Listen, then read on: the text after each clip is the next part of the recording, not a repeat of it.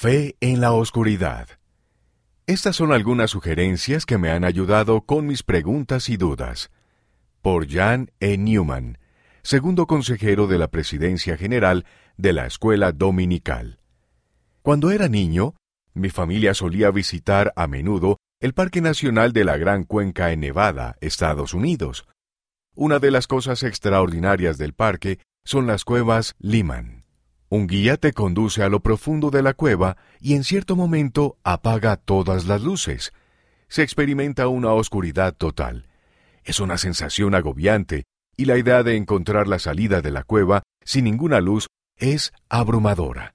Afortunadamente, el guía siempre vuelve a encender la luz y te guía hasta la salida de manera segura. A veces nos enfrentamos a preguntas e incluso dudas en cuanto a la Iglesia y nuestro testimonio puede que se sientan abrumados e inseguros, como si estuvieran en una cueva oscura. Está bien tener preguntas e inquietudes. Lo que marcará la gran diferencia es la manera en que las traten. Estas son algunas sugerencias que me han ayudado. Ejercer la fe. Me he dado cuenta de que si trato las preguntas e inquietudes con actitud de fe, siempre puedo encontrar la manera de avanzar.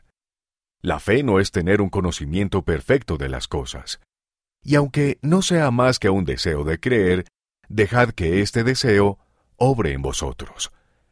El mundo les dirá que si no pueden probar algo, según una norma científica, no puede ser verdad. Esa no es la manera del Señor. Tal como el Salvador le dijo a Tomás, quien no habría creído si no hubiera palpado por sí mismo las heridas del Salvador resucitado, no seas incrédulo, sino creyente. Pedid, buscad, llamad.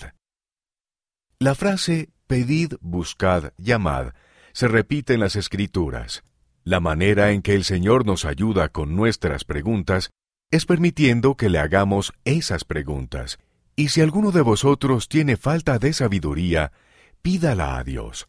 Acudan directamente a la fuente de toda verdad.